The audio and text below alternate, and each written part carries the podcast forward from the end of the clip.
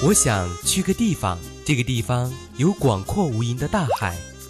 我想去个地方，这个地方有漫无边际的草原。我想去个地方，这个地方有你有你想去的地方。我想陪你去任何地方，感受世间所有荒凉。环游记，记录你我的旅行时光。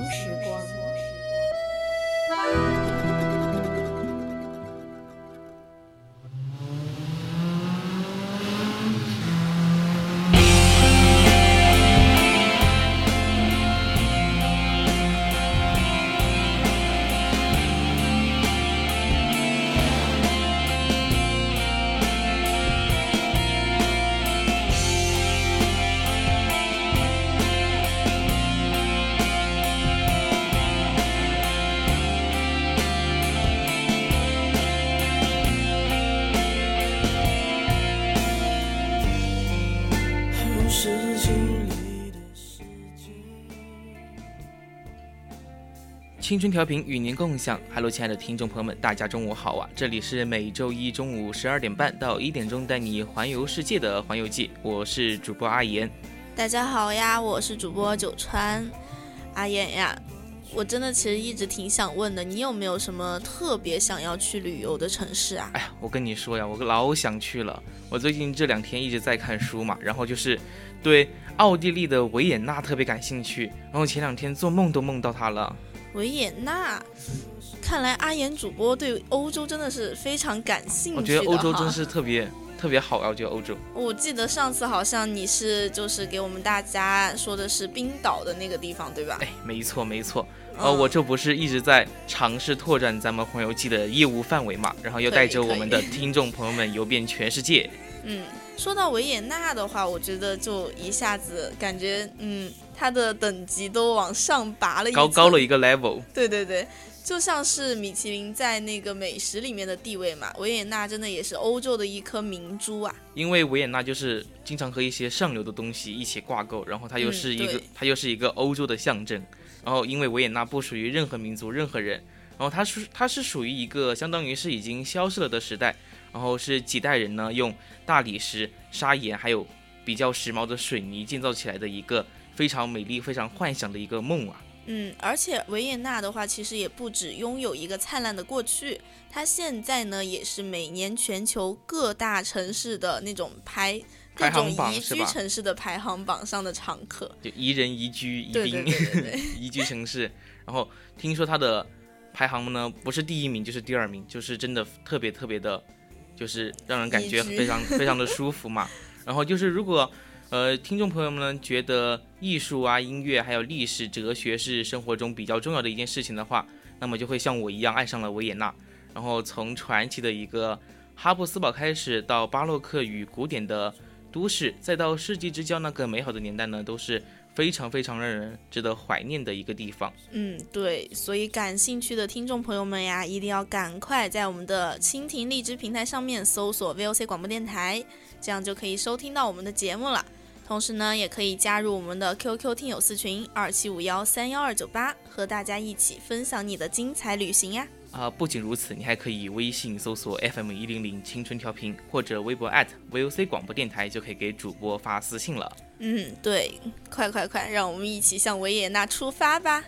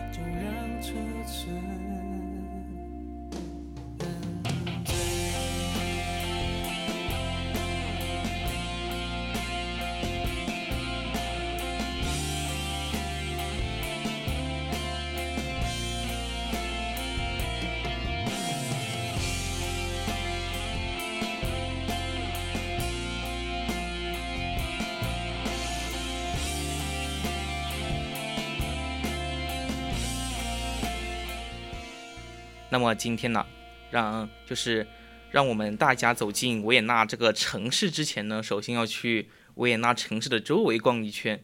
然后在维也纳城市周围呢，有一处胜景嘛，它才是维也纳最美的乐章，它就是往往被人们所忽略的维也纳森林。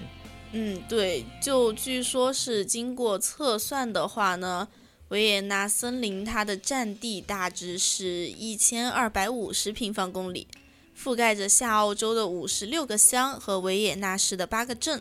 在维也纳市的北部、西部、南部，全部都包围着维也纳，就像一个婴儿在他的摇篮里面安详的躺着一样。然后维也纳森林也是非常非常的给维也纳提供了一种非常浪漫的色彩嘛。嗯，然后维也纳的东部呢，大家都知道就是一个蜿蜒而去的多瑙河，然后这片。浩瀚的森林海洋啊，就和维也纳，就就和哦，不是维也纳，就和多瑙河一起连在一起了。然后就是水天相连，无边无际，根本说不清楚它的边缘在哪里。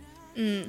真的，我觉得阿言的语文一直都非常的好。哎，可不是嘛，高中 高中的文科生嘛。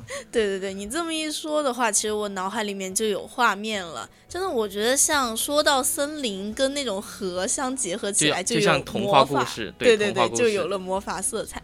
然后就像那种童话故事里面嘛，那种在森林里面总是会有许许多多奇妙的小故事。像维也纳的森林里面也有很多的那种清流小溪呀、温泉古堡，还有中世纪的那种遗址，以及一些古老的寺院。啊，不知道去不不知道去了之后会不会遇到一些神奇古怪的事情呢？然后其实这些森森林里面就是现在还是有人在居住的，然后就是有一些。美丽而幽静的小村庄，然后其中一个小镇呢叫做呃叫做格林金小镇，就是其中最浪漫的一个。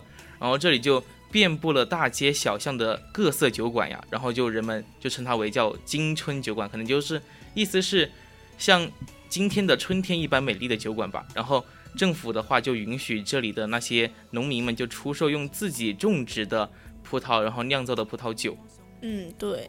我其实挺想去尝一尝的，尝一尝葡萄酒的。对，我觉得我觉得它好好好有好有气氛啊，就是自己呃辛辛苦苦种种出来的葡萄，然后自己酿出来的酒，然后和大家一起分享，真是对，好好有情调啊。嗯，像著名的那个贝多芬小道也是在这个小镇里面的，嗯，昔日艺术家居住的那种小楼也是还在的。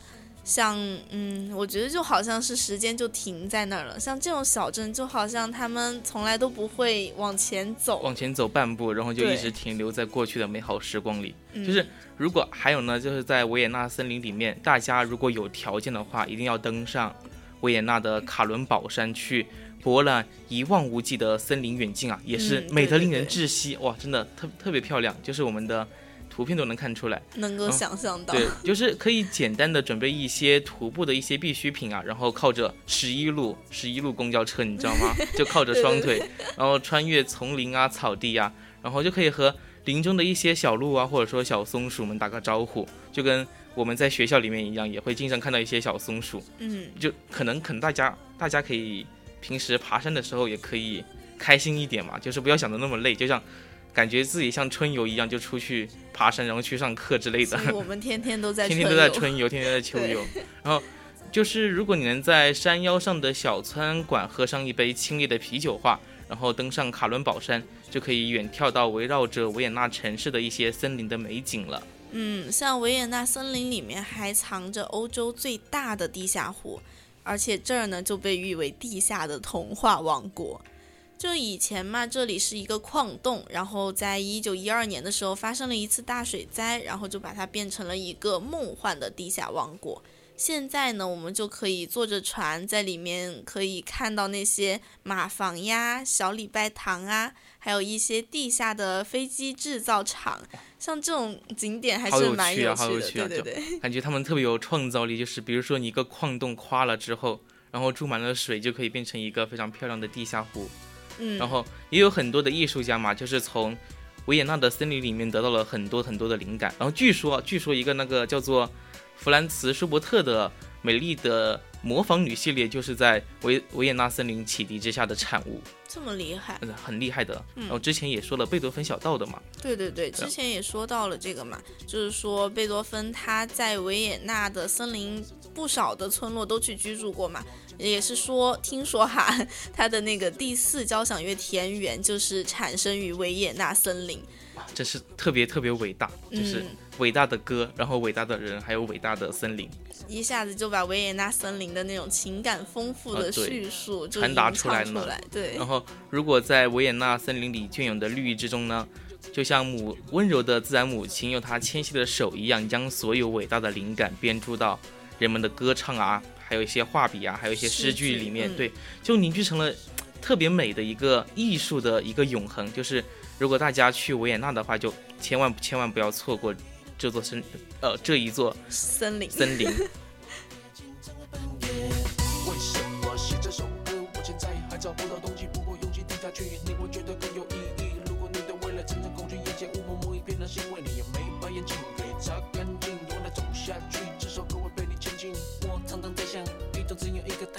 什么我的影子这么多，这么像？站在幻想，跟我一样喜欢模仿的朋友们，崇拜世界高的形容，这种美的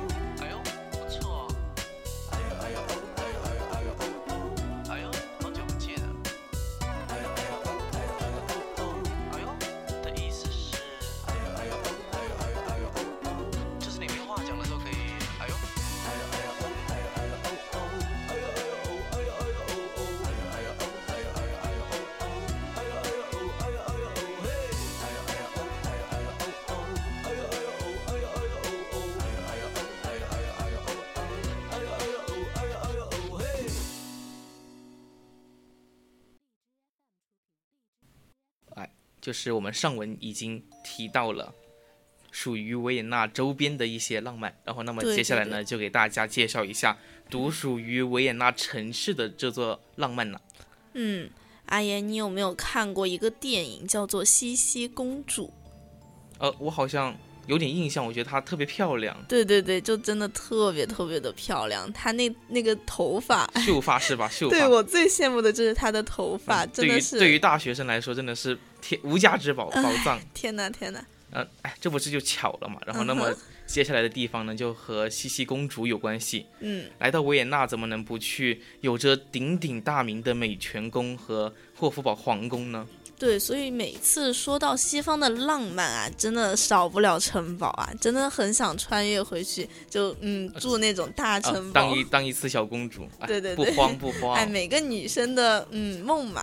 就不慌。我们首先来看看这两座城堡能不能让你满意，好吧？好就，是 美泉宫嘛，还有霍夫宫堡，就是一个是夏宫，一个是冬宫，就是美泉宫就是夏宫，然后霍夫堡就是冬宫，什么意思呢？就是嗯一个就是夏天住的，一个就是冬天住的。然后哦，就所以所以说叫做夏宫和冬宫嘛。然后美泉宫就是比霍夫堡皇宫小巧精致很多，然后内部的装饰也是特别的少女啊，就是用了很多，比如说乳白色呀，还有金色，还有一些粉粉粉红色的一些颜色，所以就说很梦幻，呃就很就很少女，就很少女。嗯所以说就是在美泉宫里面的时候，你就感觉自己像在一个甜蜜的那种奶油里面，或者说一个甜甜圈里面泡着，就真的特别的让人甜到牙了感觉。像霍夫堡宫的话，就是真的比美泉宫要威严很多。我看到那个他的照片都非常的嗯气势恢宏，就是它这个地方的话，曾经是哈布斯堡王朝的权力中心，然后里面也是被分成了好几个博物馆，就展出各种的金银器皿啊，真的看着就很霸霸气，然后又很土豪，对对对土，豪金色的一样。嗯，如果说运气好一点的话，其实你可以看到一个老爷爷驾着那种复古味十足的马车，就从那个宫门里面缓缓地驾出来。就像那种老电影那种对对对，怀旧的腔调，真的是特别特别浓场来了啊特别浓厚，特别浓厚。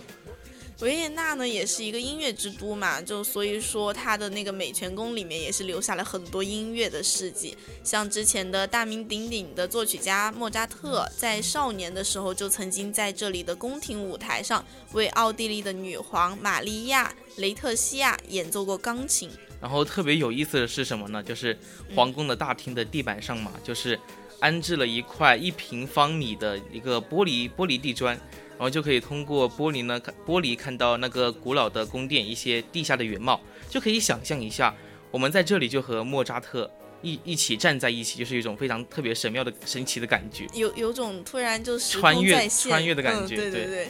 而且在这儿的话，你也可以看到那个前面我们说到的茜茜茜茜公主。公主，对她曾经住过的房间，还有她美丽动人的雕塑啊、画像啊。参观的时候还可以感觉到那种宫殿里面弥漫着她童话般的生活气息呀、就就可以去了解一些她的一些避世，然后还可以节食减肥啊一些之类的东西。对对对，然后还有一生一生都在维持美丽的一个皇后的形象，嗯，就她那种纤细的腰身，还有海藻般的那种标志性长发，我估计都是花很多很多时间去打理的吧。对，人家都要一直营造，就是她本身高贵的，高贵的气质。嗯，那那看来做公主还有做皇后也是哇，好辛苦啊，还要特别注意一些礼节的东西。对对对，你一定要，嗯，说到这个，你可以去看看《甄嬛传《甄嬛传》是吧？嗯，更多那种皇后的皇后一些宫女的故事也可以，我一定看，一定看。嗯。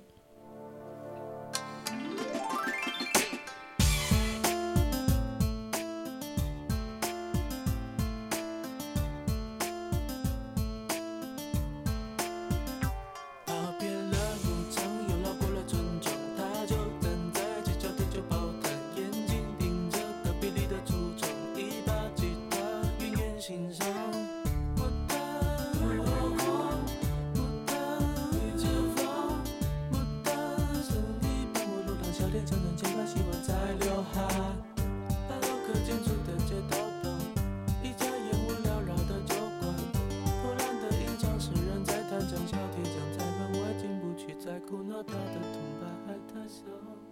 他真的真的想知道，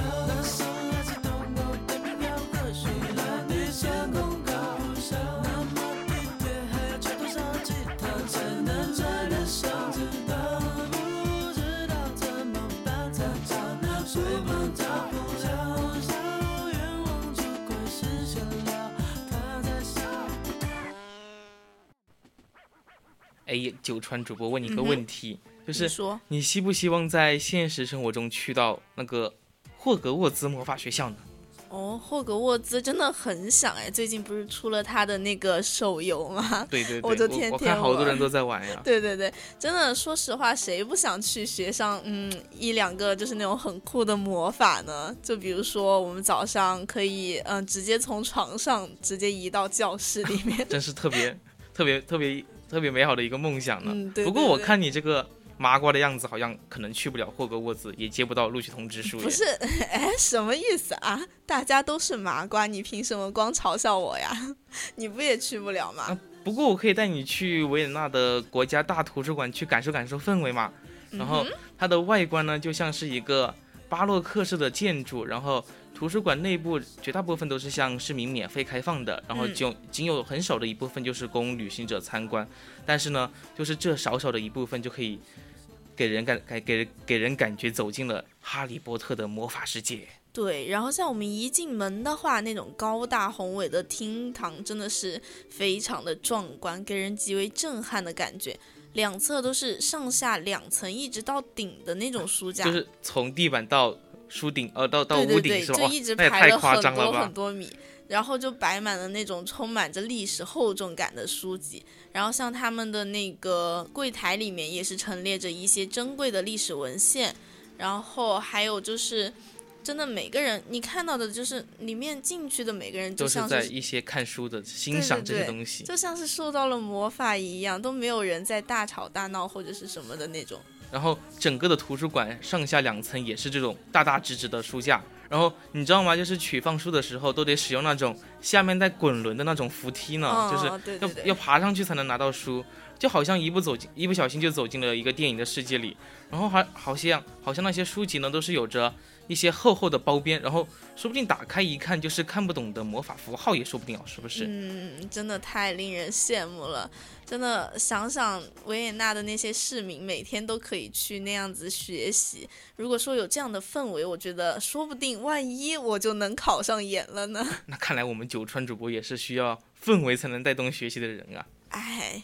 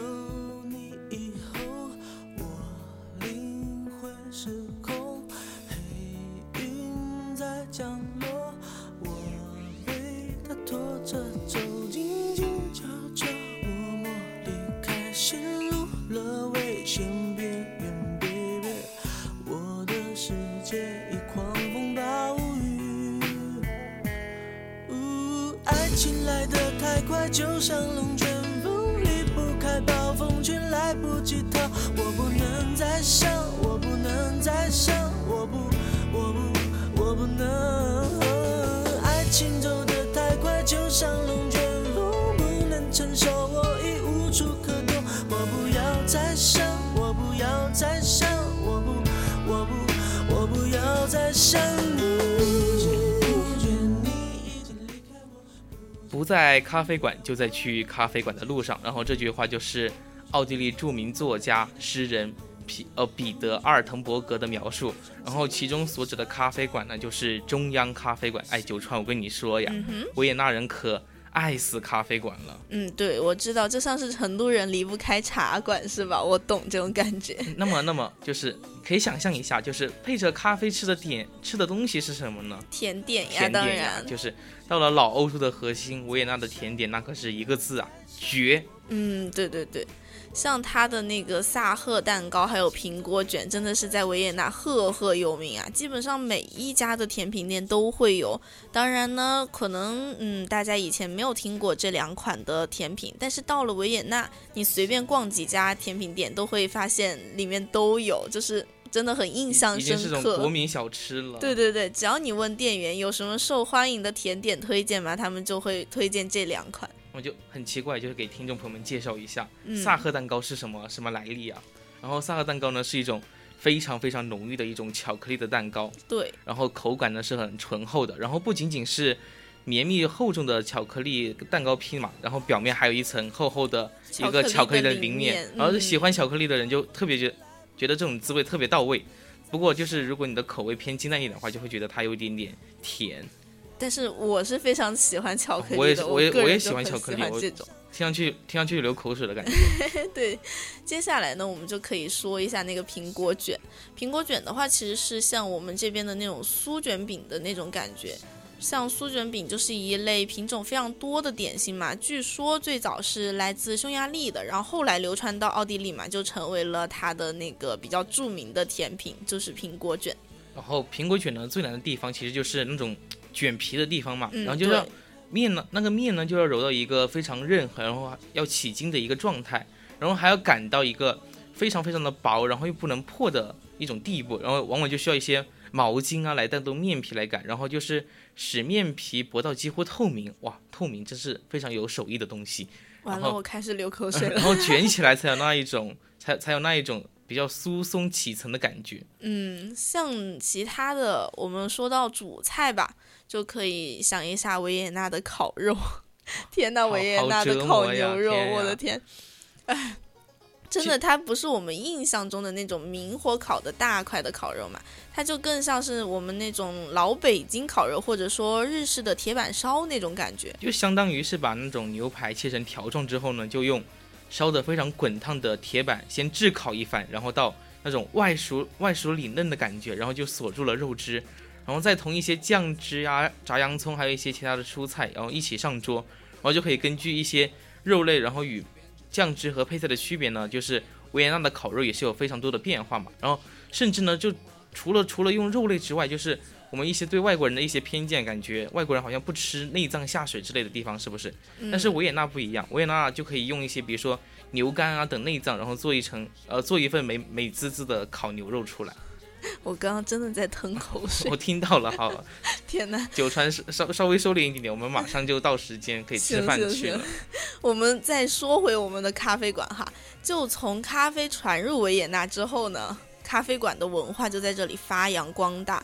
之前说到的奥地利的作家茨威格，他形容维也纳的咖啡馆是这么说的：本质上呢，这是一种民主俱乐部，只要买一杯便宜的咖啡，每个人都可以在这里坐上几个小时。聊天、写作、打牌、收件，还能阅读不限量的报纸与杂志。真是特别特别的惬意。然后对对就是就是我们上文说到的一些中央咖啡馆呢，就是充满了一种古典的气质。它开业于你猜多少年？你猜它开业于多少年？它开业于一19八七六年。啊，嗯，就是在十九世纪后期就成为了维也纳知识阶层的一个重要的一个聚会的地点嘛。然后众多的文学家呀、艺术家呀、音乐家，还有一些政治家，就就在这里慢慢的喝着咖啡，然后思考着他们对未来的一些考虑。那，比如说一些特别特别出名的呃一些人啊，比如说贝多芬，还有我们的心理学心理学的祖师爷弗洛伊德，对对对然后，还有一些托洛茨基啊，就曾经都是这里的座上客。然后，那么现在呢，咖啡馆还是在开着的，然后就是仍然受到了当地人还有一些游客的追捧。嗯，维也纳还有很多很多的美食，其实都是值得我们寻找的。哎，我我真的很想去啊看一我也我也特别想去，但是限于我们学校。